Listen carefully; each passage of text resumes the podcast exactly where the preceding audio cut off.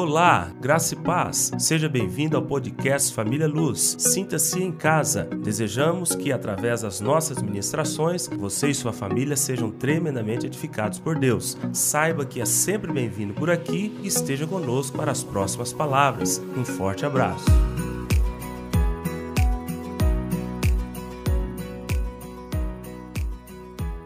E hoje nós vamos finalizar com essa questão de divisão e posse. Porque não adianta eu simplesmente partir de um determinado lugar tomando uma atitude prática se eu não tenho uma visão clara da onde estou, para onde vou e como vou. Não tem como eu tomar uma atitude prática e ela ser de excelência e responder positivamente àquilo que me foi proposto se eu não tenho uma visão clara. Eu preciso de ter uma visão clara. Essa é uma coisa extremamente importante. E a segunda, a segunda parte é colocar o pé lá, é tomar posse, é pagar o preço.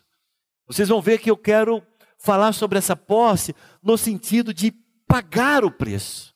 Qual o preço que você está pagando para é, alcançar aquilo que o Senhor te propôs e Ele abre os seus olhos para compreender sobre isto e você tem então a, a, a disposição de metro a metro pisar de maneira qualificada, entendida, planejada em cima de cada uma daquelas posições que Deus coloca diante dos seus olhos. Então comecemos com o texto. Se você quiser abrir na tua Bíblia também, mas está aqui, eu coloquei aqui para nós, Gênesis capítulo 13, versículo 14 e 15, que diz: Disse o Senhor a Abraão, depois que Ló se separou dele. Olha que coisa tremenda, irmãos. A próxima frase, dois pontos, né? Ergue os olhos e olhe desde onde estás. Ergue os olhos e olhe desde onde estás. Esse é um problema sério da humanidade. A nossa humanidade às vezes não consegue enxergar nada, um palmo além do seu nariz. A única coisa que eles olham é para o seu próprio umbigo. Não, o Senhor está falando, ergue os olhos e olhe desde onde estás.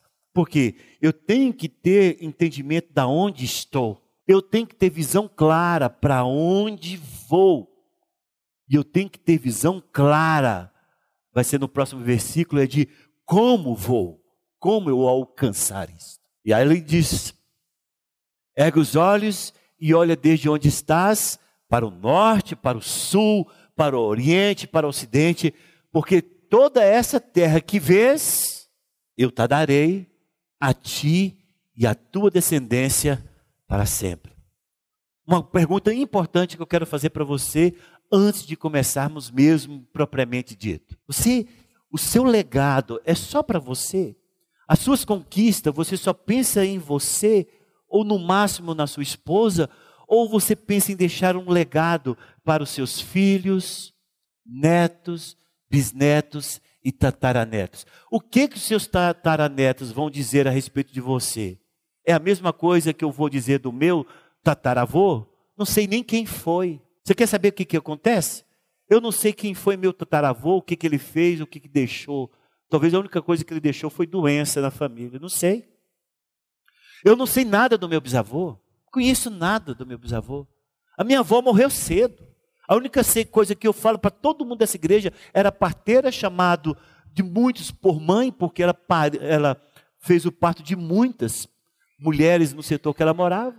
E as pessoas chamavam ela de mãe Júlia.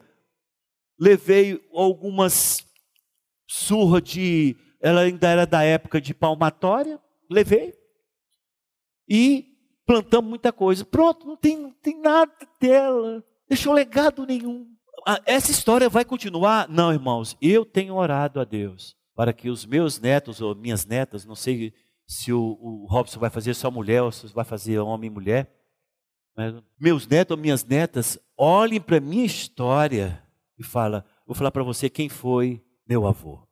Eu quero, ter, eu quero deixar história. E você quer deixar história? Porque Abraão, ele vai ter conquista para um legado que vai ter para mil gerações. Nós estamos falando aqui no ano 2022, depois de Cristo. Abraão viveu quase dois mil anos antes de Cristo. Nós estamos falando de Abraão quatro mil anos depois dele, com o carinho que nós estamos falando dele, do legado que ele deixa para nós. O segundo versículo que eu vou utilizar está em Gênesis capítulo 13, versículo 17, que diz: Levanta-te, percorre essa terra no seu comprimento e na sua largura. Ou, não era lote que Deus estava dando para ele, não, meu amigo. Era cidades e mais cidades. Talvez a pessoa falasse, gente, que bênção, né? Abraão vai percorrer a terra que Deus deu para ele. Caminhada de quantos meses? Caminhada de quantos meses? Porque só fere, é, é, filisteus, jabuseus, não sei quem mais, todos os zeus, era, a terra era dele. E ele anda na terra. Ele percorre a terra no seu comprimento e na sua largura. Ele faz o quadrado. Ah, mas isso é lindo demais. Lindo porque você não estava lá para andar naquele lugar, andando como peregrino em terra estranha, diz, falando para si mesmo que a terra que estava aqui, todo mundo morando, todo mundo alegre lá, ele falou: essa terra é minha. Você não sabe o que significa isso. A pergunta que eu quero fazer para você é o seguinte: dado a visão que você tem a respeito da sua vida espiritual, trabalhista, estudantil, matrimonial, você está disposto a pagar o preço? Você está disposto a, a percorrer a, a, as, nas promessas que Deus estabeleceu para a sua vida? Porque é disso que vamos falar hoje, se o tempo nos conceder. A primeira coisa que eu quero falar então é sobre a visão, baseado naqueles dois primeiros versículos, em que o Senhor diz: ergue os olhos, da onde estás e vê. Isso é visão. Irmão, nós não estamos falando de visão, essa visão natural, não. Escuta, ô, oh, presta atenção aqui. Você não pode ficar nesse no, no superficial, não, nesse rasinho aí, não. Nós estamos falando de uma visão que ultrapassa essa visão natural. Mesmo que nós tivéssemos alguém aqui nesse auditório cego, nós estaríamos falando de visão para ele e ele iria compreender, porque nós estamos falando de uma visão natural.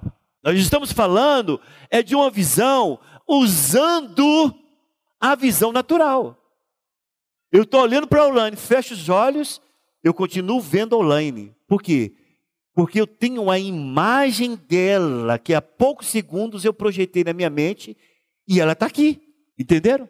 Não é essa visão, é o que Deus projetou, interiorizou nos, lá no mais profundo do teu ser. Você sente que isso é algo, um insight, uma luz da parte de Deus, em que envolve toda a sua constituição que você vai manifestar nos anos de vida que você vai ter aqui na terra, e tudo isso transcende ao natural e te leva para um futuramente para outra esfera de ação que é os céus, tudo isso te acompanhando naquilo que Deus colocou no teu coração esses dias. Então por isso que o Provérbios capítulo 23, a parte a do, vers, do versículo 7, e é onde que me interessa, é, é diz: Porque como imagina em sua alma, assim ele é. A visão que eu quero trabalhar hoje, e, e, e não, não vamos entrar muito profundo, porque são dois temas muito fortes, eu quero pelo menos pincelar ele fechando essa série. É, é, é a visão do que, que você imagina. Eu olho para o William Félix e eu não sei o que Deus projetou para a vida dele. Mas ele sabe. Ele pode fechar os olhos e falar: continua aqui, tudo aquilo que Deus colocou na minha alma, e eu quero caminhar em cima desse projeto que Deus estabeleceu, cumprindo aquilo que está lá no Salmo de número 139, que diz que todos os meus dias foram escritos e determinados, quando nenhum deles havia ainda. E eu quero cumprir o projeto de Deus. Agora, qual o problema, pastor? O problema é que o pecado entrou na história e ele tenta de todas as formas desvirtuar a visão correta, certa, vencedora e excelente que Deus estabeleceu na sua vida em troca de um projeto de morte e destruição. E muitos fazem opção pela morte do que pela vida. Como que você se projeta na sua alma? Um vencedor? Um cara que conclui todas as coisas? Alguém que quando coloca a mão prospera? Alguém que está sempre bem com a vida? Alguém que, que gosta de relacionamento? Ou eu vou ser aquele cara que você fala, ah, eu nasci para ser um derrotado, meu final é, vai ser a pobreza, eu, eu, não dou conta de nada, a, a, vida conspirou contra mim, a família não me ama, eu sou ovelha negra da família. É, você é esse tipo? Porque o que você projetar na sua alma, assim você será. Pastor, por que, que o senhor diz isso com toda certeza? Porque é Bíblia. Eu não duvido dela. A palavra diz, porque como imagina em tua alma, assim ele é. Então eu quero, em primeiro lugar, falar para aquelas pessoas que não têm visão. Você fala, pastor, existe pessoas que não têm visão? Sim, se ela deixa, se ela deixa os projetos de Deus para caminhar os projetos humanos, ou os projetos alheios, ou os projetos do diabo, podemos dizer que essa pessoa praticamente é sem visão. E é claro, vou usar um texto em que uma pessoa natural é cega, e está lá em Lucas capítulo 6, versículo 39, que diz: Propôs-lhe também uma parábola. Pode, porventura, um cego guiar outro cego? Não cairão ambos no barranco? Irmão, porque é o seguinte: uma pessoa que não tem visão correta daquilo que Deus tem projetado para a sua vida, ele é como um cego.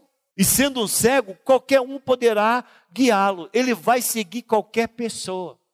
Já viu aquela pessoa que hoje está num negócio, amanhã está noutro, hoje tem um tipo, um círculo de amizade, amanhã tem outro completamente diferente. Você fala, gente, como é inconstante, como é instável. Você não sabe como que ele se comporta em qualquer circunstância. Já viu essas pessoas? Tem muitas. Uma pessoa que não tem uma correta visão do que ela é. Ela não seguiu aquela escala de aqueles princípios que nós caminhamos ele não compreende a sua identidade. Uma pessoa que não compreende a sua identidade e que não tem uma visão correta daquilo que Deus quiser, Deus quer para ele, qualquer um será seu referencial. Qualquer vento de doutrina será seu referencial. Qualquer igreja será seu referencial, qualquer líder será seu referencial, desde que comande ele, use uma, uma voz impostada, tenha uma postura autoritária, vai seguir, ele vai seguir. Por quê? Porque é um cego. Uma pessoa que não tem visão correta daquilo que Deus projetou para ele, no ponto de vista espiritual, ele é cego. Eu conheci um garoto, eu falo garoto porque depois envelheceu junto comigo. Gente, tudo que inventava ele era o máximo, depois era o mínimo. Inventava a, a, a pirâmide, cara, a pirâmide, tá, na época tinha muita pirâmide nesse negócio de dinheiro. Ele investia tudo, depois quebrava, não, deu certo. Eh, inventou, eu, eu lembro, esse marcou demais, porque ele fez um curso de, daquele colchão Quencopato, lembra? Teve, na minha época teve um, um, um colchão chamado Quencopato. Era a, a mágica de dormir, porque todo mundo que dormia no colchão acordava rico, acordava outra pessoa. Esse cara saiu de lá, ele queria vender colchão até para o presidente, não vendeu um colchão. Tudo que propunha, ele, ele virava, se encontrava ele, estava em euforia, estava assim, extasiado, mas no outro dia, uma semana, um mês depois, estava lá destruído. Sabe por quê? Porque é uma pessoa que não tem visão daquilo que Deus projetou para a vida dele. Uma pessoa que não tem visão é como um cego, que qualquer um pode seguir. Nós temos um, uma pessoa que figura muito bem naquilo que eu quero dizer para vocês. É, é um, alguém que está lá no, também no livro de Juízes. É Sansão. Sansão, ele era um homem consagrado ao Senhor, um nazireu, um homem separado desde o ventre para servir a Deus. Mas Sansão, tudo aquilo que Deus havia projetado para ele, fez o contrário. Porque o nazireu não podia é, comer nada da, da videira, ele só vivia nos campos de uva. Um nazireu jamais poderia se prostituir, ele só, só relacionava com prostituta.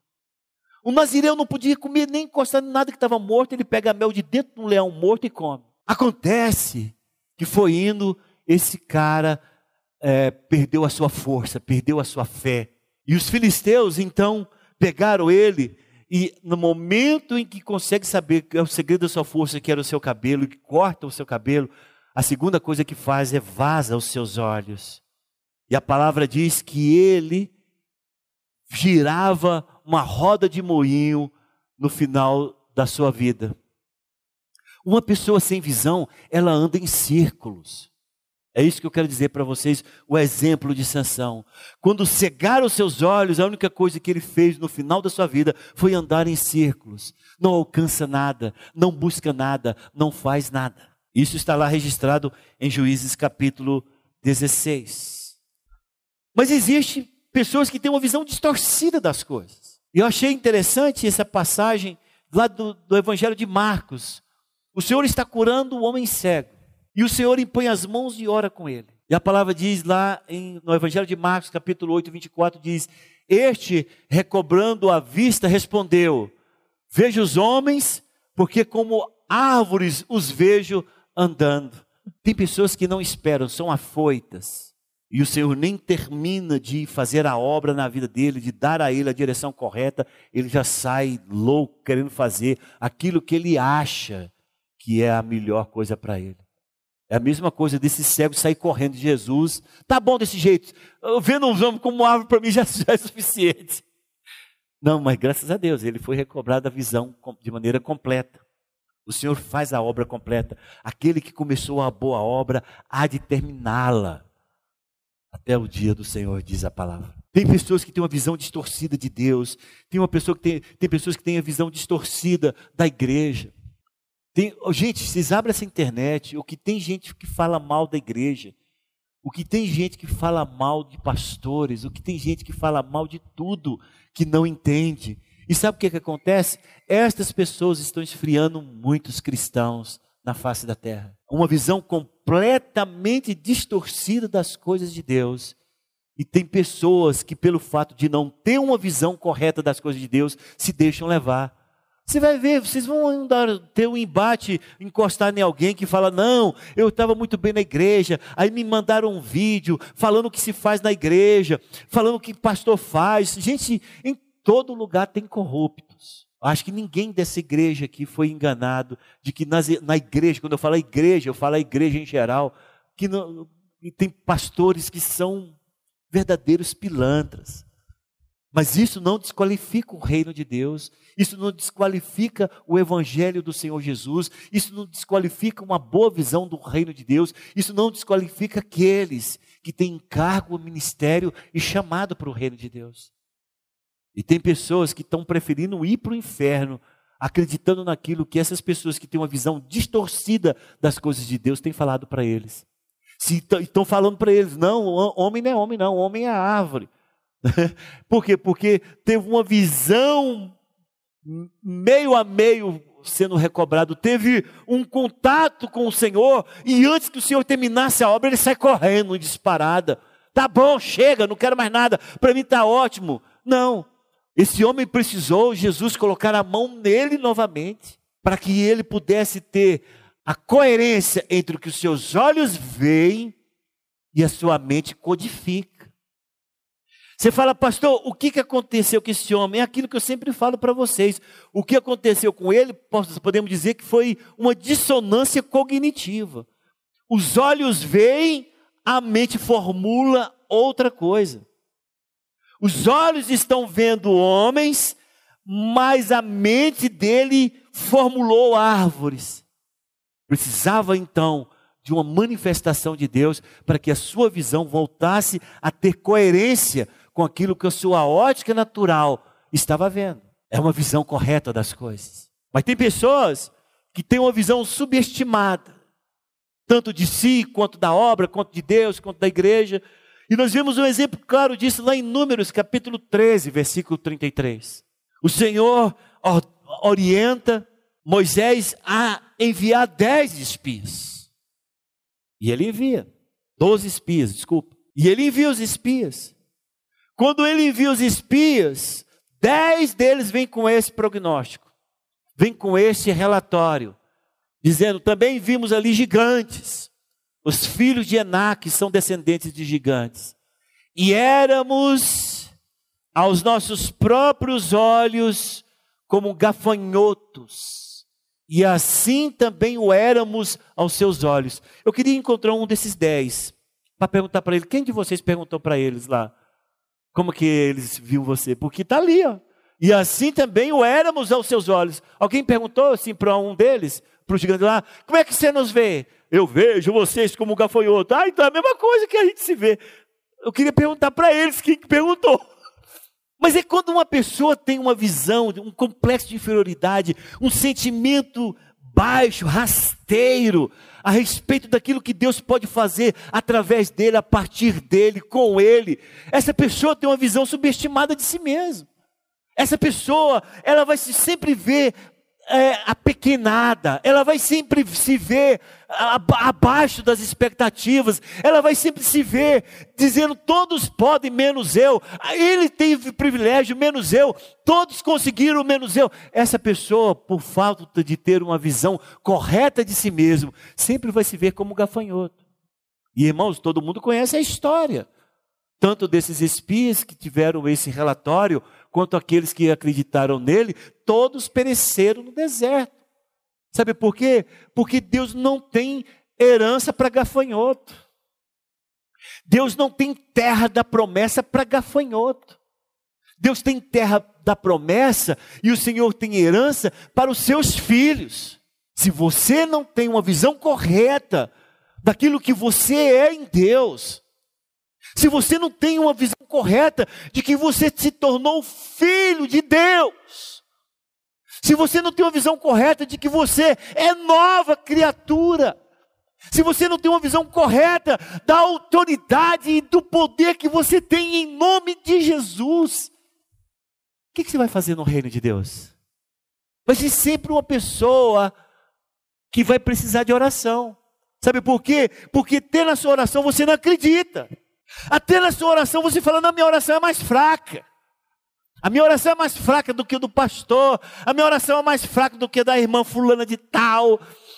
Ela ora, eu sinto poder, eu oro, não sinto nada. Sabe por quê? Por causa de uma visão subestimada que você pode ter de você. Não estou falando que tem essa pessoa aqui. Estou falando só de forma genérica. Nós temos muitos membros de igreja com essa visão subestimada se vê o tempo inteiro como aqueles que são o opróbrio, o expurgo, aqueles que são os restos. Como que a igreja de Jesus vai prevalecer em, uma, em um grupo de homens e mulheres que tem essa visão tão pequena? Mas tem pessoas que é ao contrário. Apocalipse capítulo 3, versículo 17, está se falando a respeito da igreja de Laodiceia. E essa igreja dizia o seguinte: Pois dizes, o Senhor falando lá em Apocalipse, estou rico e abastado e não preciso de coisa alguma, e nem sabes que tu és infeliz, sim, miserável, pobre, cego e nu. São dois extremos extremamente difíceis de lidar dentro da igreja do Senhor Jesus os que têm complexo de inferioridade e os que têm complexo de superioridade, porque são os extremos. Tem pessoas que você vai conversar com ele, tudo ele sabe. Nossa, tem gente que eu, eu tenho descrença de conversar. Você vai falar, ah, peraí, deixa eu falar, deixa eu completar a ideia. Deixa eu explicar para você o que eu estou querendo dizer. Não, tem pessoas que têm um sentimento de que todos estão abaixo dele. Como que Deus faz obra com uma pessoa dessa, irmão? Em que não tenha no coração dele a dependência do Senhor Jesus? Como que o Senhor faz uma obra de uma, com uma pessoa que ela se acha mais do que todos? Arrogante.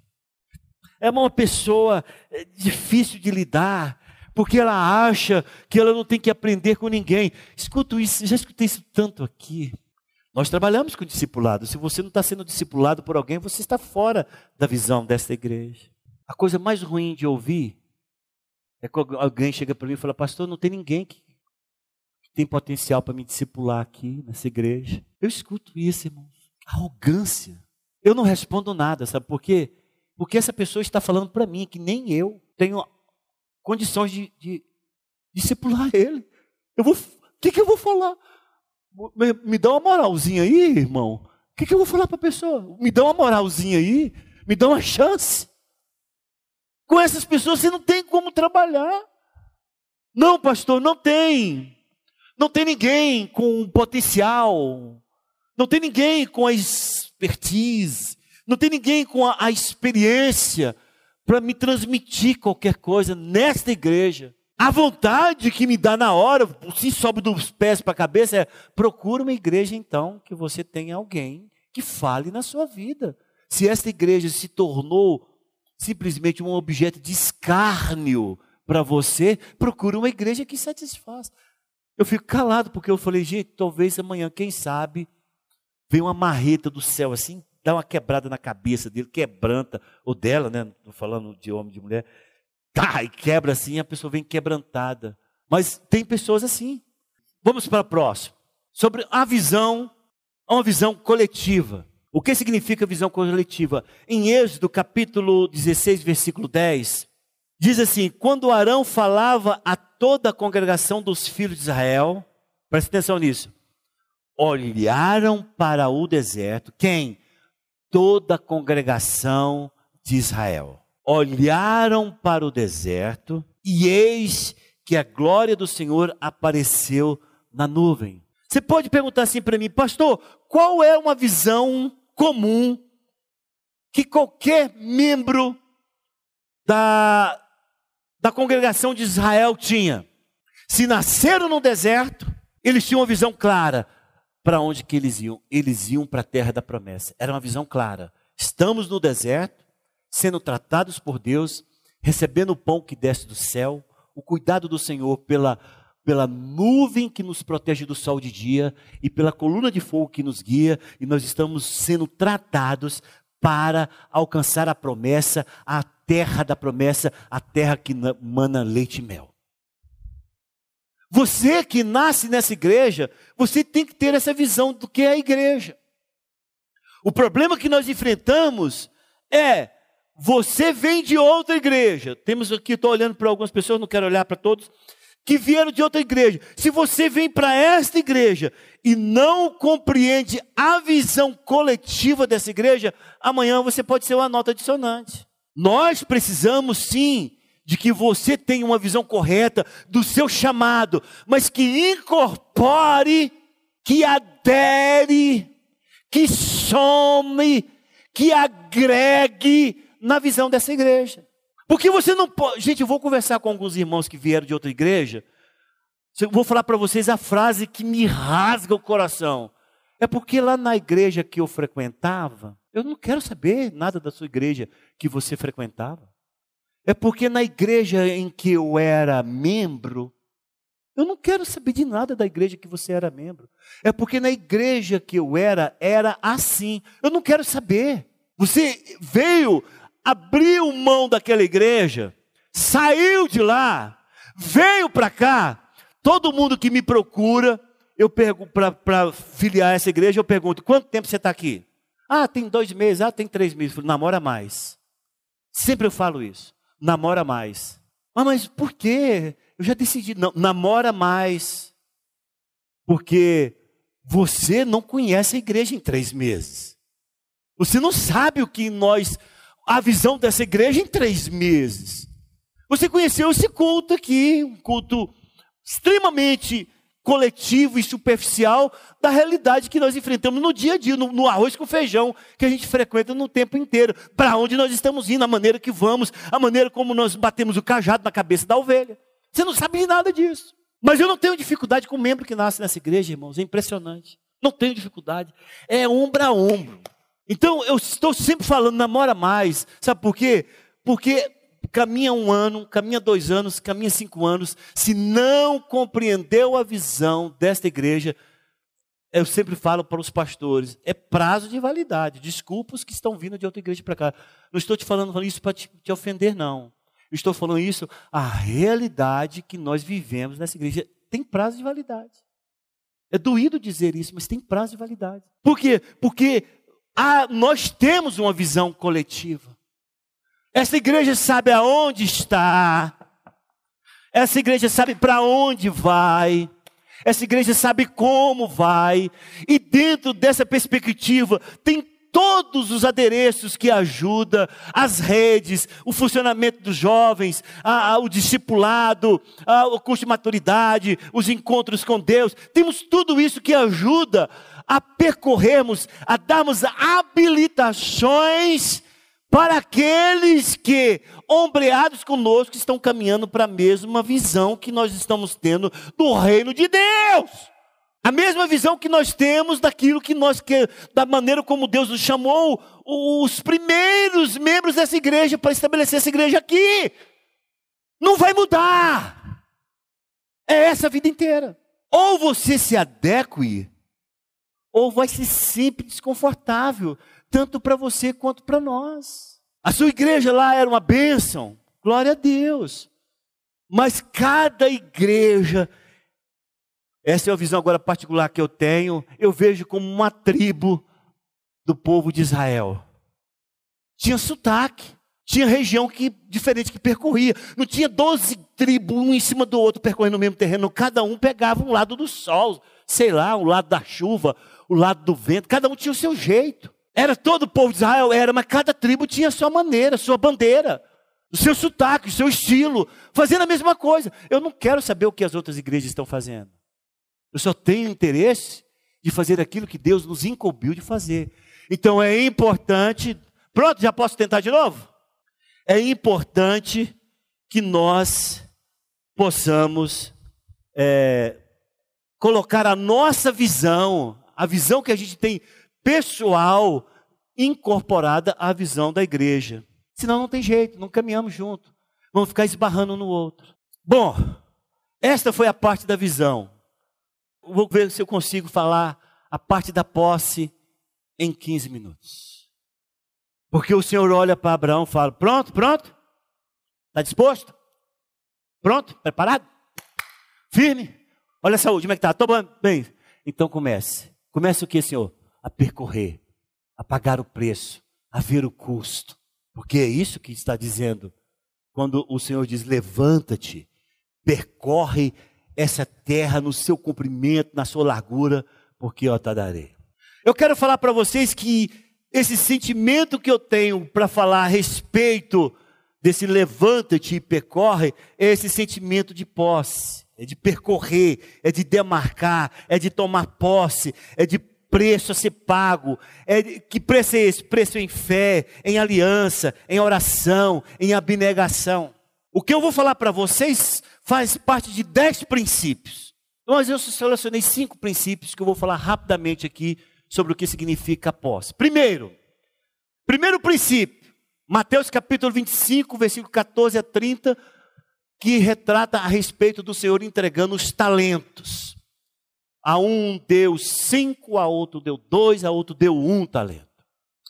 E o ah, obrigado. E o princípio é esse: seus talentos não determinam o sucesso na vida, e sim o preço que você dispõe a pagar. Primeiro princípio que eu quero colocar isso. Pastor, mas eu não nasci com talento. Gilberto é tão excelente no que faz. Eu não nasci com aquele talento. Não, irmão, não é talento, não. É esforço. Aquele homem que ganhou cinco talentos, ele se esforçou para ganhar mais cinco talentos. O que ganhou dois, se esforçou para ganhar dois talentos. O que tinha um talento, tinha talento. Mas o que estava sendo avaliado não era o talento, era o esforço de produção. Tem muitas pessoas que acham que pelo fato de não terem talento, não, não, não foram escolhidos por Deus, não foram é, estabelecidos. Não, irmão, não existe isso. Uma coisa importante é que nós, primeiro, nós não devemos nos comparar com pessoas que estão lá em cima. Se nós não queremos pagar o preço, nós jamais vamos alcançar o que essas pessoas alcançaram. Por quê? Qual o preço que elas pagaram? Você quer crescer na maturidade cristã? tem um preço. Você quer ser um grande homem de Deus? Então paga um preço. Você quer ter revelação da palavra? Tem um preço. Você quer ser próspero? Pague um preço. A questão com relação a tomar posse, eu tenho uma visão. Ela é correta. ela é adequada, tem tudo que me, me promove para caminhar nela. Aí quando chega no momento de pagar o preço, falo, é muito pesado, eu não dou conta não, exige demais. Eu olho aqui para o pastor Paulo Sérgio, eu fico feliz de olhar para o Paulo Sérgio e ver a sua determinação. Um dia, Paulo Sérgio juntou todo o seu tempo e estudou dia, cedo, à tarde, à noite, cedo, à tarde, à noite, cedo, à tarde, à noite, até ser aprovado no concurso para a Receita Federal. Hoje as pessoas podem olhar para o Paulo e falar: ah, mas também, né? Não é assim? Ah, mas também, né? Delegado da Receita Federal, ah, isso é fácil, ah, para ele é tudo bem.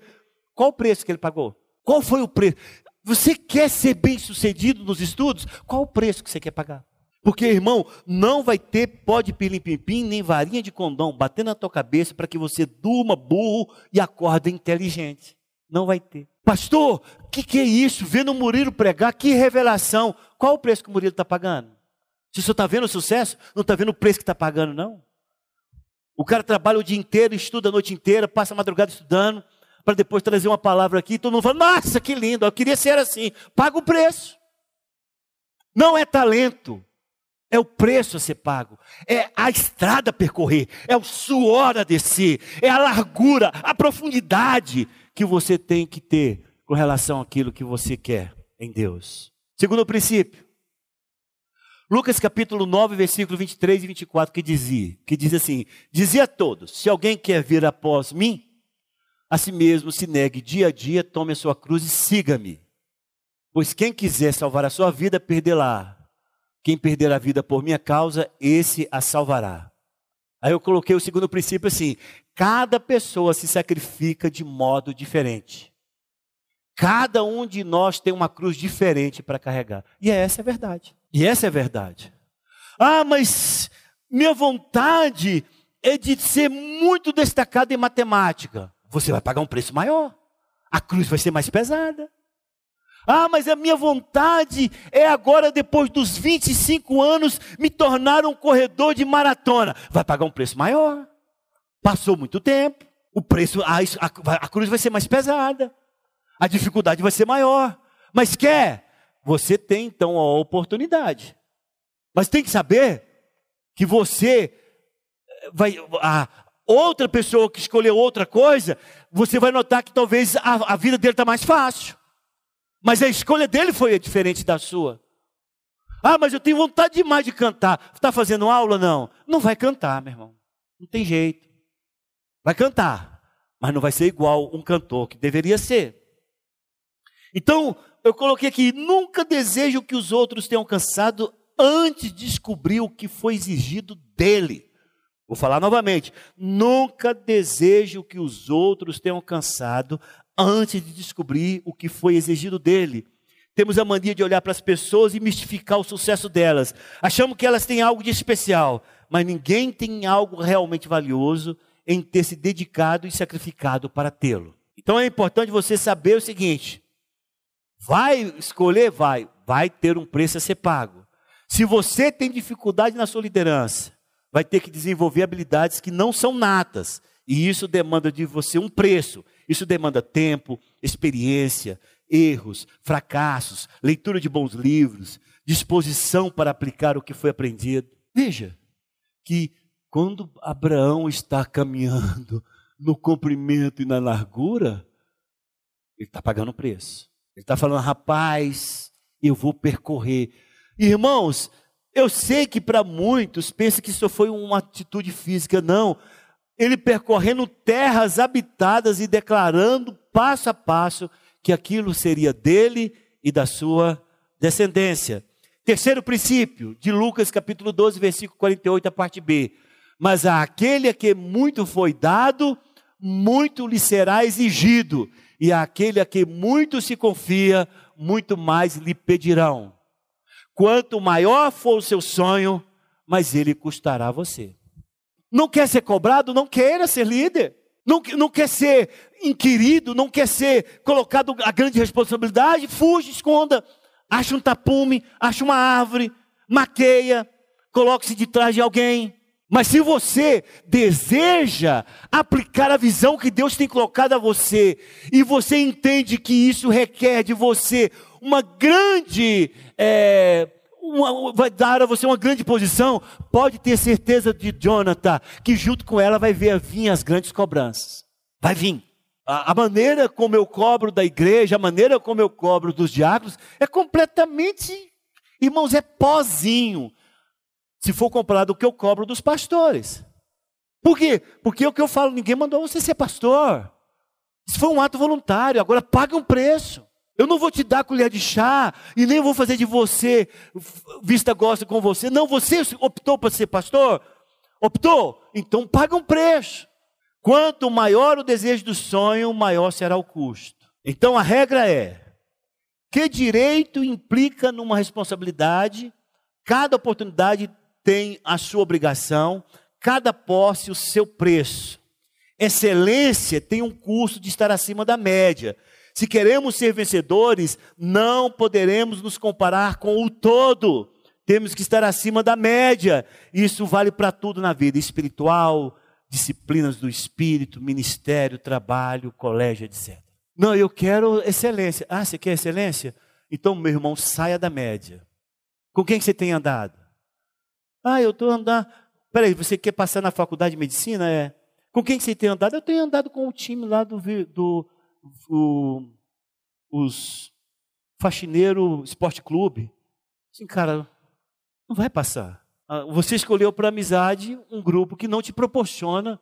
Se você ficar nessa média, você não vai. Você vai ter que sair, você vai ter que se isolar, você vai ter que. É um preço a ser pago. Enquanto eles estão jogando bola, você vai estar estudando. Enquanto eles estão tomando sorvete, você está estudando. Enquanto eles estão saindo de férias, você está estudando. É essa a questão. Quer muita responsabilidade? Quer muita projeção? Quer muita posição? Vai ter as suas cobranças peculiares a isto. Quarto princípio, se vai dar tempo, vai dar, vou falar rapidamente. Mateus capítulo 7, versículo 14. Porque estreita é a porta e apertado o caminho que conduz para a vida, e são poucos que acertam com ela. Há uma etiqueta de preço em tudo que possui valor. As mulheres que nos digam, né? Eu falo mulheres, mas eu também faço isso. Vou para o shopping e fico olhando o preço das coisas, né? Nossa, que sapato lindo, cara, né? Eu sou muito, gosto muito de sapato. 1.600. Só estou olhando o preço. É, é, se você quer, não é isso? Há uma etiqueta de preço para tudo que você quer na vida. Então não tem jeito. Ah, eu quero ser um homem de Deus. Vai, irmão, avalie o preço. O que vai ser cobrado de você é o preço. E eu coloquei aqui, já deu uma olhada nas vitrines e no preço daquilo que você queria? O preço normalmente envolve dinheiro, tempo, energia, prazer, sono, relacionamentos, pressão, crítica, isolamento, dor e sacrifício financeiro. Está disposto a pagar? Ah, mas é questão meu estudo. Está disposto a pagar para passar no vestibular em primeiro lugar em medicina? Tá. Então significa isolamento, abrir mão de relacionamento, de festa, de tudo. Por quê? Porque em tudo que você quer nessa vida tem uma etiqueta de um preço. E no mundo espiritual, Rodrigo Machado não é diferente. O que você pensar, você tem que ter esse entendimento de que você vai ter que pagar um preço. E por último, desculpa, vou, vou pegar no último minuto, o quinto princípio. Lucas 9,62. Mas Jesus lhe replicou: Ninguém que, tendo posto a mão no orado, olha para trás, é apto para o reino de Deus. Se você reclama do preço, você provavelmente vai desistir de pagá-lo. Não é isso? Você olhou para o preço e falou, cara, está muito caro, não vai pagar. Ou você domina suas emoções, ou elas dominarão você. Nunca espere se sentir bem para pagar o preço. Pague o preço, depois você se sentirá bem. Líderes vencedores são maduros, estão dispostos ao sacrifício. Esses líderes não andam por vista, não olham para trás, não se permitem ser irresponsáveis, não se permitem desanimar, não aceita domínio do medo sobre eles. Não vou comentar porque o nosso tempo já foi. Vamos colocar em pé e encerrar nossa reunião.